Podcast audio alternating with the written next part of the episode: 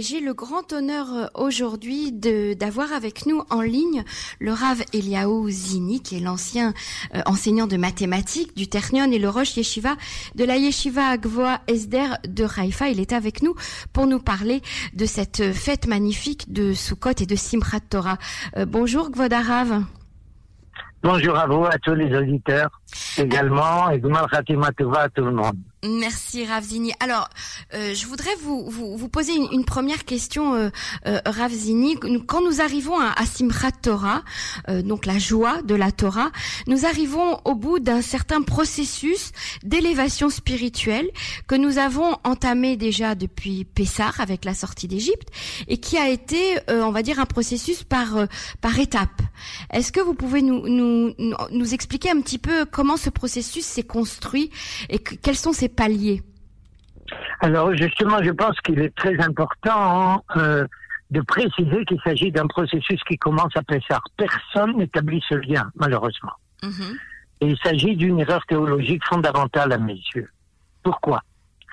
On a l'habitude de voir Sukkot comme quelque chose qui suit les, ce que nous, nous appelons Yamim Noraim, c'est-à-dire Rosh Hashanah Yom Kippur, et quelque chose qui va venir clôturer à sa façon euh, ces jours très particuliers, dans un sens peut-être un petit peu antithétique par rapport à celui de Rosh Hashanah et Yom Kippur, qui sont des jours très très sérieux, tandis que Sukkot est la seule fête signalée dans la Torah comme une fête de joie.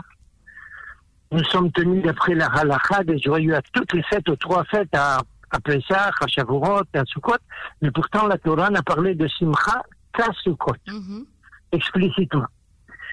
Alors, euh, ça a l'air d'être un petit peu l'inverse de Rosh Hashanah et Yom Kippur qui nous ont amenés à, au summum du sérieux et du profond, à cause de la galoute. Une conception des fêtes qui s'est un petit peu euh, euh, euh, tordue, si je peux, si le terme est adéquat, je ne sais pas s'il est parfaitement adéquat, mais c'est un petit peu déformé peut-être, c'est le terme plus, plus exact et plus précis. Dans quel sens? On voit Pessah comme une délivrance, on voit Shavuot Matan Torah, et puis il y a le mois Tishrei. C'est pas comme ça que ça se passe pour une raison très simple. La Torah partout, à propos de chaque fête, comme, y compris le Hashanah et Yom Kippur, nous rappelle que c'est Zechel Mitzrayim, à la suite de Yetziat Mitzrayim, un souvenir de Yetziat Mitzrayim. Ça veut dire que tout est lié à Pessah. Mhm. Tout à fait. Et alors là, il faut comprendre le phénomène comme ça. Pessah est la délivrance du peuple juif, l'apparition du peuple juif sur la scène de l'histoire en tant que peuple élu et choisi par Dieu, que ça plaise aux nations ou que ça ne plaise pas aux nations. C'est tout le conflit entre Moïse et Pharaon. Quand Moïse vient dire Béni Bechor Israël, mon fils aîné, c'est le peuple juif, Pharaon n'accepte pas ça. Cette notion de peuple élu, de Pharaon jusqu'à Hitler, a été et reste insupportable aux yeux des nations et on nous traite évidemment de, de racistes. Nous apparaissons sur la scène de l'histoire en tant que peuple qui va diriger spirituellement toute l'existence. Maintenant, il faut un contenu. Un contenu est reçu par le peuple juif, par nous-mêmes, en tant que justement peuple élu, avec une nomination précise à ce moment-là, à Matan Torah, au don de la Torah sur mont Sinaï avant qu'Akash euh, nous donne la Torah, il envoie Moshe Rabbeinu pour dire au peuple juif, demander au peuple juif, écoutez, vous allez être une nation de prêtres. Un prêtre, c'est pour toute l'humanité. Une nation de prêtres, c'est une nation pour toute l'humanité. Autrement dit, nous avons été investis de ce statut de prêtre de toute l'humanité au moment de Matan Torah et c'était la base de Matan Torah. Et, et sur, à ce moment-là, nous avons reçu donc un contenu. Maintenant, quelle est la première circonstance euh, religieuse qui apparaît après Matan Torah? Eh bien, c'est justement Rosh Hashanah. Mhm. Qu'est-ce que ça veut dire? Tous les Juifs, tous les Juifs pendant quasiment 2000 ans ont pris Rosh Hashanah comme un jour de jugement. Et c'est vrai que c'est le jour du jugement. Il ne s'agit pas de mettre en doute sous quelque forme que ce soit cette, cette conception, mais il faut bien la comprendre. nos Chachamim nous demandent de nous habiller en blanc. Mhm. Pourquoi? Pas comme ça s'est répandu dans certaines communautés, c'est un, c'est un vêtement de linceul. Non, Mhm. pas du tout. Pour ressembler à des Le anges, Midrash nous explique que c'est parce que nous sommes comme des malachim, comme des anges, qui sont parfaits aux yeux de Dieu. Mhm. Autrement dit, d'un côté, nous sommes en jugement, mais d'un autre côté, on nous promet déjà d'être euh, acquis Mhm. et sortir euh, de toutes nos erreurs. Qu'est-ce que ça veut dire de notre côté? Qu'en tant que peuple juif, nous devons, en tant que juif, pardon, justement, c'est là le point délicat.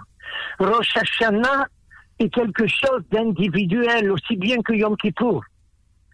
C'est le moment où, en tant qu'individu, nous devons rendre compte devant Akash Baruch est-ce que nous avons effectivement rempli notre rôle de Mamlechet Kohanim Begoy Kadosh? Est-ce que nous avons rempli toutes les conditions qui justifient notre investissement en tant que Mhm. Mamlechet Kohanim? Et évidemment, on n'est jamais à la hauteur. Donc il nous faut donc Yom Kippour pour eh, nous faire pardonner pour toutes nos erreurs. Mais une fois que nous avons pardonné tout ceci, à ce moment-là, on peut rentrer dans la soukha, ce qui signifie sortir de notre maison. Mais sortir de notre maison dans la conception juive, c'est d'aller vers toute l'humanité entière et leur montrer, nous sommes là, dehors, protégés par rien du tout. Une petite cabane à quatre sous, qui est là pour prouver que nous avons une telle confiance en Dieu, que nous affirmons notre identité comme ça devant toute l'humanité. Et à ce moment-là, quand on a été capable de réparer toutes nos erreurs et de marquer notre volonté de réaliser justement tout cet investissement jusque dans ces derniers détails, à ce moment-là, on arrive à Simchat Torah où c'est la joie. Et nos Chachamim nous précisent justement un point extrêmement important à ce sujet, c'est toute la conception des rapports entre le peuple juif et les nations pendant Sukkot. Mhm. Je pense que tout un chacun qui fait la prière se rappelle que pendant les sept jours, les sept premiers jours de Sukkot, pas dans Simcha, nous rapportons le sacrifice de 70 euh, bœufs qui représentent, qui sont en parallèle avec les 70 nations, le partage des nations tel que les Chachamim le présentent toujours. Et jour de Simchat Torah, c'est le 71e, ça c'est une autre histoire. Et on a eu, malheureusement et jusqu'à maintenant, la problématique va en s'aggravant. On nous présente ces 70 sacrifices comme des sacrifices que nous faisons pour essayer de, euh, pour, pour le bien de l'humanité. Mais c'est pas du tout la conception de nos Chachamim. Nous disent, nous offrons ces 70 sacrifices pour réparer toutes les erreurs et toutes les déformations et toutes les problématiques que les nations insèrent dans l'existence humaine. C'est en tant que Coranim, en tant que prêtre de l'humanité, que nous offrons ce sacrifice pour faire pardonner tous les péchés des nations. Il ne s'agit pas ici d'un universalisme chrétien, c'est un universalisme juif qui est là ici pour forcer la nation à s'élever, pas d'être au service des nations dans le sens ordinaire du terme, mais d'être, si vous voulez, au service des nations dans un autre sens, d'exiger des nations de changer d'attitude, d'exiger de réparer toutes leurs erreurs. Et une fois qu'on a fini tout ce travail euh, gigantesque, à ce moment-là, on arrive à Simchat Torah. À tel point que le Midrash nous dit ça correspond à un roi qui a 70 serviteurs et qui a un fils. Pendant sept jours, il invite les 70 serviteurs, il leur offre un repas, mais le huitième jour, il dit à ses serviteurs, excusez-moi, maintenant la fête avec vous est terminée.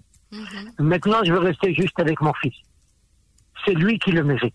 Mhm. C'est ça Simchat Torah. Et pourquoi Simchat Torah Nous avons parlé du rôle, pourquoi Simchat Torah le changement du monde, le bouleversement de l'existence, dans le sens que la attend de nous, ne peut être réalisé que par le peuple juif. Et, dans, et le peuple juif ne peut réaliser ça que par le biais du respect de la Torah, que par le biais de la réalisation de tous les objectifs de la Torah, de toutes les orientations et de toutes les façons de concevoir le monde. Mhm. Et ça, ça ne relève que de nous. Et nous sommes contents, nous arrivons justement à marquer que nous sommes contents d'endosser cette responsabilité. Si vous permettez, j'ai l'habitude quand une bar mitzvah a lieu, mhm. de poser la question au garçon bar mitzvah. Je lui dis, dis-moi, pourquoi tu fais une fête pour ta bar mitzvah? Tu devrais faire l'inverse. Pourquoi? Jusqu'à l'âge de 13 ans, c'est ton père qui était responsable de toi. Tu faisais une erreur, c'est lui qui encaissait à ta place. Et à partir de maintenant, si tu fais une erreur, c'est toi qui vas encaisser. Alors pourquoi tu fais une fête Tu devrais faire l'inverse. Et je lui explique que la réponse est la suivante. C'est ça le propre du peuple juif. Il est content et joyeux d'endosser une responsabilité, même si elle risque de lui coûter cher. Il recherche justement cette responsabilité parce qu'il veut marquer sa volonté de réaliser tout ce que veut même s'il y a ici des difficultés qu'on va rencontrer sur notre passage. Et nous fêtons justement ces moments où nous sommes contents d'endosser cette responsabilité. Alors donc, en passant de Pesach à Simchat nous sommes passés du choix, de notre choix en tant que peuple juif, à la réalisation finale de tout l'objectif de cet investissement qui a eu lieu au don de la Torah sur le mont Sinaï. Tout à fait. Alors, euh, euh Ravzini, euh, vous parlez justement de, de, de l'importance et de cette relation entre le peuple juif et les nations. Est-ce qu'on peut, est-ce qu'on peut parler des, des prémices de, de l'universalisme à travers euh, cette rencontre entre le, le, peuple juif et les nations à Soukot Alors, écoutez, il s'agit justement, le problème n'est pas le nôtre. C'est vrai que Soukot peut et doit servir de tremplin aux nations pour comprendre exactement ce que ce qu'est le peuple juif et on le retrace justement dans la Haftara de Shabbat de Cholamoret de Sukkot mhm. où justement les nations sont appelées à venir offrir un sacrifice au peuple juif tel que le prophète l'a prévu qu'à la fin des temps les nations vont venir vont dire ונעלה אל הר ציון, אל בית אלוהי יעקב, ויורנו מדרכיו, ונלכה באורחותיו, כי מציון תצא תורה ודבר השם מירושלים. Autrement dit, à la fin des temps, les nations vont finir par dire, il faut que nous montions à Jérusalem. Et il faut que nous allions là-bas pour que, pour que le peuple juif nous indique quel doit être notre comportement. Mm -hmm.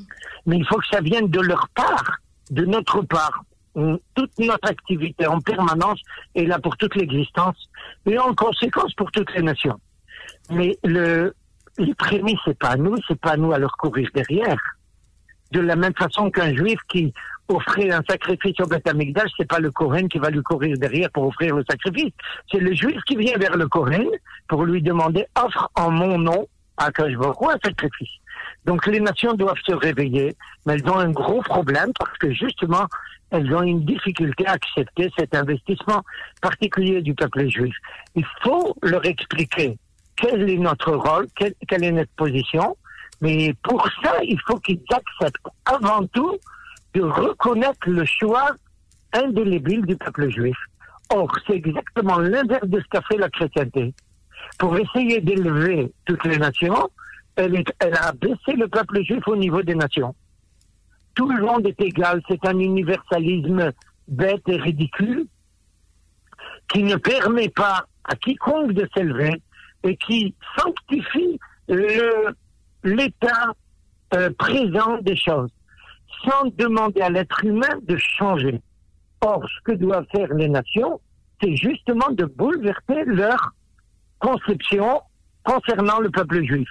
Je pense que ce n'est pas un hasard que l'affrontement le plus violent autour de notre investissement a été justement cette tragédie de l'Holocauste qui précède la création de l'État d'Israël. la réapparition de l'État d'Israël, c'est la reprise du peuple juif de toutes ses forces vives qui vont justement lui permettre et qui lui permettent déjà d'avoir un impact au niveau de toutes les nations. Mais justement, la veille de cette apparition ou de cette réapparition du peuple juif sur la scène de l'histoire en tant que peuple, c'est là qu'on a essayé d'effacer totalement notre investissement et de nous effacer totalement à nous, même également. C'est très significatif à, mes yeux, justement, de la conscience que nous représentons. Mhm. Un problème de conscience essentiel pour toutes les nations. Mhm. Tout ce qui se passe à l'ONU, c'est exactement ça ils n'arrivent pas à avaler cet investissement-là. Et c'est ça, Sukkot. C'est pour ça qu'on doit amener des corbanotes à Sukkot, pour essayer de sauver le monde de leur conception. Très belle analyse et Ravzini, je vous remercie beaucoup pour euh, cette étude profonde. Euh, je vous souhaite euh, au nom de toute l'équipe de Cannes, Raksamear et surtout une grande simra pour vous et votre famille dans cette fête. Merci beaucoup. Merci beaucoup à vous, à tous les auditeurs.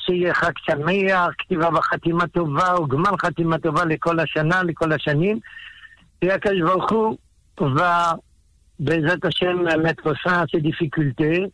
Et si vous me permettez de rajouter une toute petite phrase, une dernière phrase concernant l'actualité justement, il, n'y a, il ne fait pas le moindre doute à mes yeux que toute cette problématique euh, euh, sanitaire qui frappe le monde entier mhm. est là uniquement pour réveiller les consciences. D'accord. Parce que justement, il y a ici un, euh, comment dire ça, par le biais d'un postmodernisme ou de d'autres conceptions, mhm. toutes les valeurs du peuple juif ont été mises à bas. Et c'est Akashborou qui, sur la base de cela, bouleverse toute l'humanité afin que Bezat Hashem il se réveille et prenne conscience. Ça sera peut-être un tremplin si nous sommes capables de le préciser à tout le monde.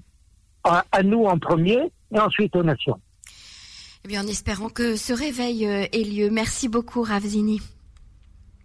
Merci à tous les auditeurs.